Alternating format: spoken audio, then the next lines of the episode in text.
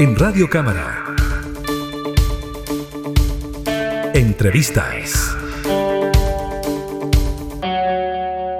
La situación de la sequía y la escasez hídrica se hace cada vez más crítica en distintas zonas de nuestro país. De hecho, por ejemplo, para la región metropolitana, la empresa Aguas Andinas declaró una alerta temprana preventiva precisamente por la escasez de agua que existiría en la cuenca de Santiago, afectando a los ríos Maipo y Mapocho. Vamos a hablar de este tema con el diputado Daniel Verdesi, el jefe bancada de la democracia cristiana, bancada que precisamente está solicitando una sesión especial para abordar esta problemática. ¿Cómo está, diputado? Muchas gracias por recibirnos.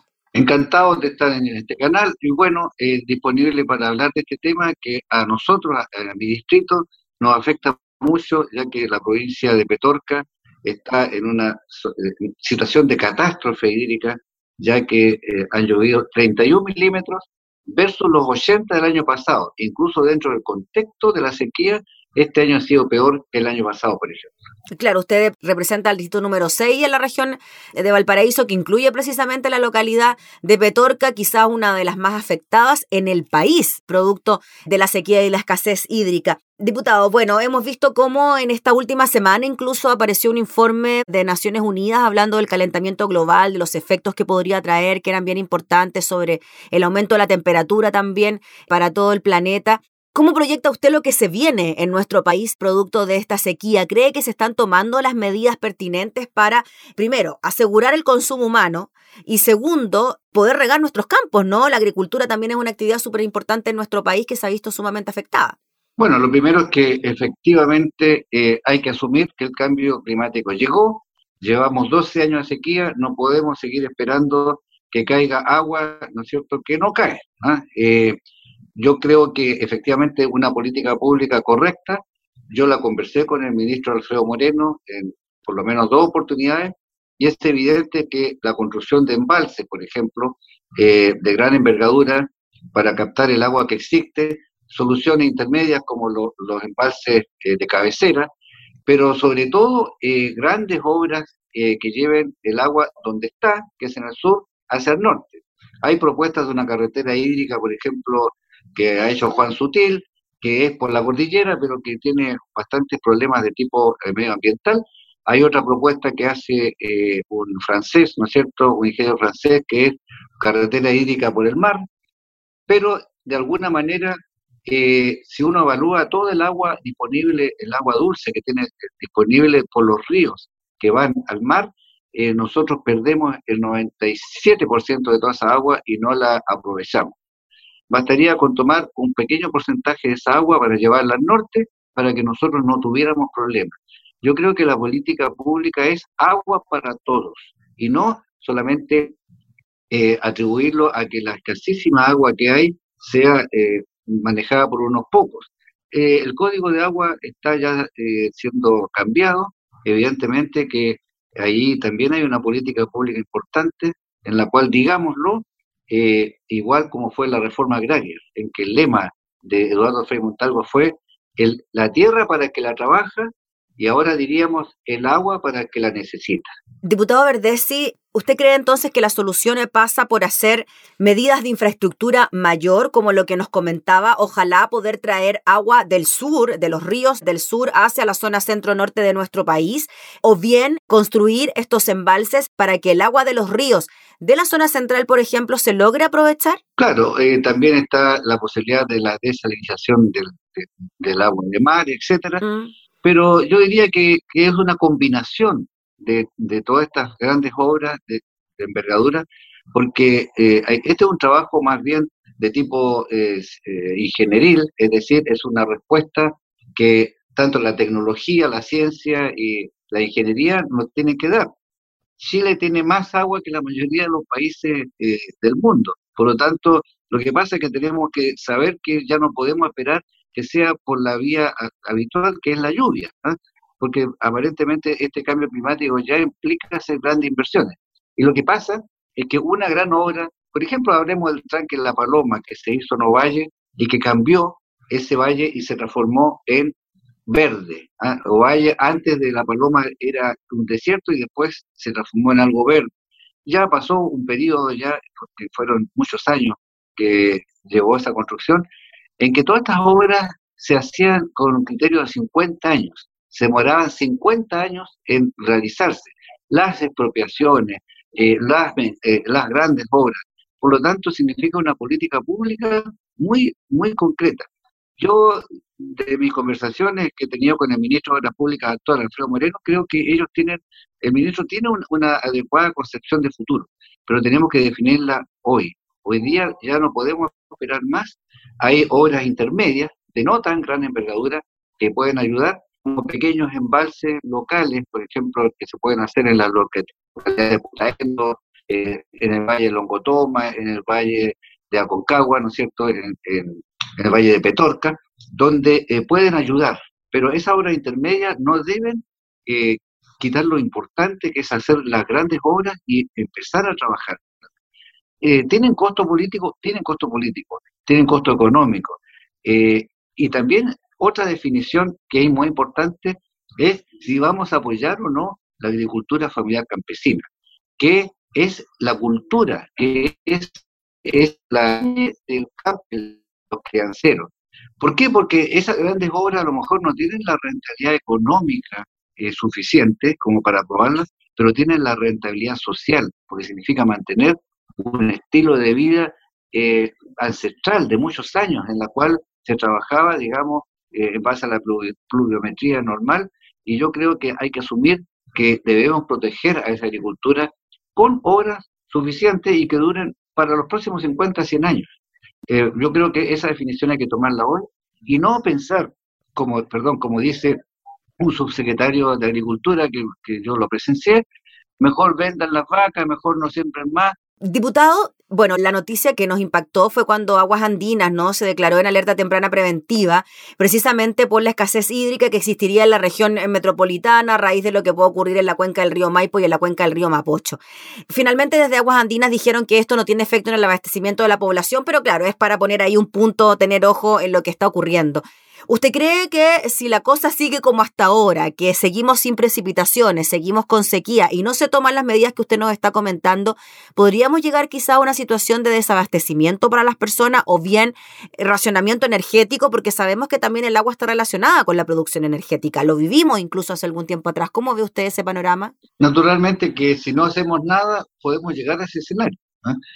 Es impensado no hacer nada. O sea, nosotros tenemos que entregar una respuesta de ingeniería y yo creo que aquí ya se acabaron los eslogans. Ya no podemos seguir diciendo, bueno, eh, probablemente lo del código de agua, eh, el avance de esa ley cambia eh, el hecho de que unos pocos aprovechen la poca agua que hay.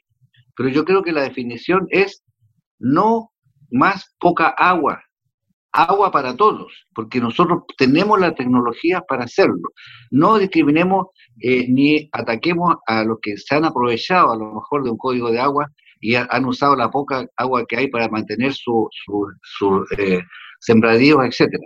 Yo creo que la solución es asumamos que necesitamos, como muy bien lo decía usted, agua para consumo humano asegurada, agua para la agricultura familiar campesina asegurada, agua para la empresa también asegurada. ¿Por qué no? Si nosotros necesitamos trabajo, necesitamos crecimiento. Y esa agua tiene que ser con la menor contaminación posible, con un origen eh, que sea aprobado eh, incluso por, eh, por, consultas indígenas, por ejemplo, si es que hay la extracción de, de, agua de los ríos del sur, que sea en un porcentaje que no dañe la flora ni la fauna y que sea ambientalmente aceptada.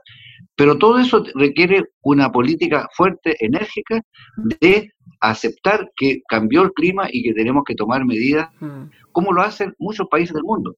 Recordemos que en California el agua la traen de muy lejos. ¿ah? ¿Y por qué no podemos hacer eso nosotros? Carreteras hídricas, esa es la solución lo hacían los romanos. ¿ah? Los romanos traían agua y, la llevaban por acueductos que eh, tenían muchos kilómetros. ¿Por qué nosotros no lo hacemos? ¿Ah? Hasta los romanos lo hacían, ¿por qué no nosotros? Diputado, ¿por qué en la democracia cristiana hay preocupación especial sobre este tema? Se está solicitando una sesión especial para abordar esta problemática. ¿Quiénes deberían estar presentes en esta sesión, por ejemplo? Yo creo que la democracia cristiana eh, y, por supuesto que eh, porque nosotros tuvimos una tradición eh, desde la reforma agraria de preocuparnos por los campesinos. ¿ah? Mm. La, cuando Eduardo Frei Montalva marcó la pauta con, entregando la tierra para que la trabajaba, nosotros también creemos que tiene que haber agua para el que la necesita. Y para nosotros la necesitan eh, las personas, la agricultura campesina y los empresarios. ¿ah? Eh, pero en ese orden. ¿ah? Y yo diría que también porque, por ejemplo, en mi distrito, eh, los, alcaldes de Cabildo, de, de, Petorca, de La Ligua, nos han pedido una entrevista y reunirnos con los ministros del caso para afectar no solo el tema de la sequía, sino que un tema del momento que es el tema de las heladas, por ejemplo. O sea, lo poco que se ha sembrado se ha perdido. Yo tuve el otro día una reunión con INTAP, mm. eh, donde el, director Torres Grossa se reunió con agricultores de la, del Valle de, Putaendo, ¿ah? porque eh, han perdido árboles porque no tienen cómo regarlo y han tenido que priorizar. Eh, ¿Y cuál es la solución? Obras pequeñas, pero que solucionan pequeños embalses que pueden ayudar. O sea, tenemos que coordinar acciones para que eh, se declare una zona de catástrofe hídrica para que se hayan recursos inmediatos. Eso se lo estamos pidiendo a quién? Al que corresponda, al, delegado presidencial, intendente o al gobernador. Ahí al que lo pueda resolver. A, nosotros e, ese tema no lo podemos solucionar nosotros, de quién es el que toma las decisiones, pero por el momento hemos hablado con CORES que están preocupados del tema, con Rolando Stevenson, con, con eh, eh, los cores de, de, toda la, región, ¿no es cierto?, que están preocupados del tema para pedir específicamente que se declare zona de catástrofe por escasez hídrica. Y con eso van a haber recursos para rápidamente aportar a las familias que lo requieren, a los que están viviendo y que han tenido que, por ejemplo, sacar sus duranos, sus árboles, porque no, tienen eh, recursos. Yo he pedido esta, esta, declaratoria, lo han hecho también otros parlamentarios, esperamos que se produzca luego. ¿En qué zonas podría declararse esta zona de catástrofe, diputado Verdesi, por escasez hídrica? En el valle de, Petorca, en el valle de Longotoma, que es un valle que está aledaño a Petorca, pero que es otro valle, eh, y está eh, Putaendo eh, y toda la, zona de la Concagua, del Valle de Concagua, que está sufriendo en este momento esta escasez hídrica. Mm, claro, nos imaginamos, usted representa esa zona, entendemos que también hay otras zonas que se han visto también afectadas, pienso en la región de Coquimbo, incluso en O'Higgins, en el Maule, donde también la cosa ha estado media complicada. Exactamente, ellos mm. tienen una situación similar. ¿ah? Mm. Yo creo que eh, pero yo se la pido al, que en este momento está encargado aquí en la quinta región y ya hemos hecho ya los oficios y esperamos que rápidamente sea resuelto. Eh, hay por lo menos eh, más de 10 CORE que ya están, digamos, de acuerdo con esta medida y que, ojo, el año pasado se, se declaró con una pluviometría mayor a la que hoy, hay hoy día. Es decir, no podemos esperar más porque simplemente no llega. Ojalá que el próximo miércoles se corrija un poco con una buena lluvia que por lo menos mantenga lo, poco que hay en este momento. Oiga, diputado, y cuando se declara zona de catástrofe y hay entrega de recursos directos a la familia, ¿de cuánto estamos hablando? ¿De cuánta plata estamos hablando aproximadamente? Sabemos que los montos pueden ser diferentes según la situación, pero más o menos. Hablando de, de 1.500 millones de pesos, 2.000 millones más o menos, que eh, son fondos que están para uso inmediato. Y eso se puede ampliar dependiendo de la disponibilidad de recursos. Recordemos que en este momento no hay una ejecución presupuestaria eh, completa eh, y hay mucha plata no usada, ¿ah? pero eh, la idea es la rapidez, ¿ah? y la rapidez se logra más declarando zonas de, catástrofe y también con la disposición que tiene el CORE de disponer rápidamente esos recursos donde se requiera. yo diría que hay una cosa que es curiosa, ¿ah? es difícil gastar bien la plata. En este caso, eh, sabemos cómo gastarla, sabemos cuáles son los proyectos que, pueden ayudar rápidamente a la gente, por eso es que en este caso es un beneficio inmediato, porque eh, aunque usted no lo crea, muchas veces a fin de año ha sobrado mucha plata que no se ha gastado de los ítems ¿ah? del gobierno regional. ¿Por qué? Porque no, no se han podido hacer buenos proyectos.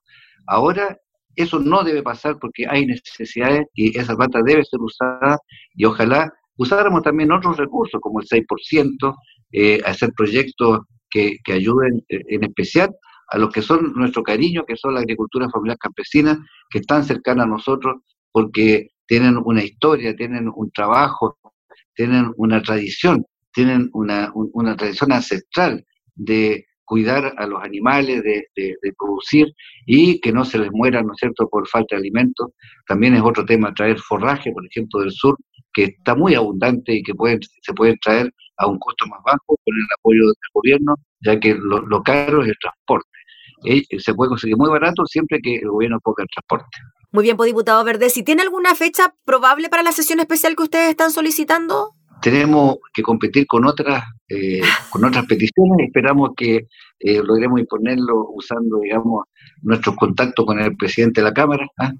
bueno eh, efectivamente puede disponer una fecha cercana ya que esto no puede esperar más exactamente. Ya pues diputado Daniel Verdes y le agradecemos enormemente por el contacto para hablar de este tema que tanto nos preocupa. Que esté muy bien que tenga buena jornada. Gracias a ti y disponible siempre para el canal de la Cámara. Gracias. Era el diputado Daniel y jefe de bancada de la democracia cristiana, hablando entonces sobre la gran problemática que atraviesa nuestro país, que es la escasez hídrica. Entrevistas Radio Cámara.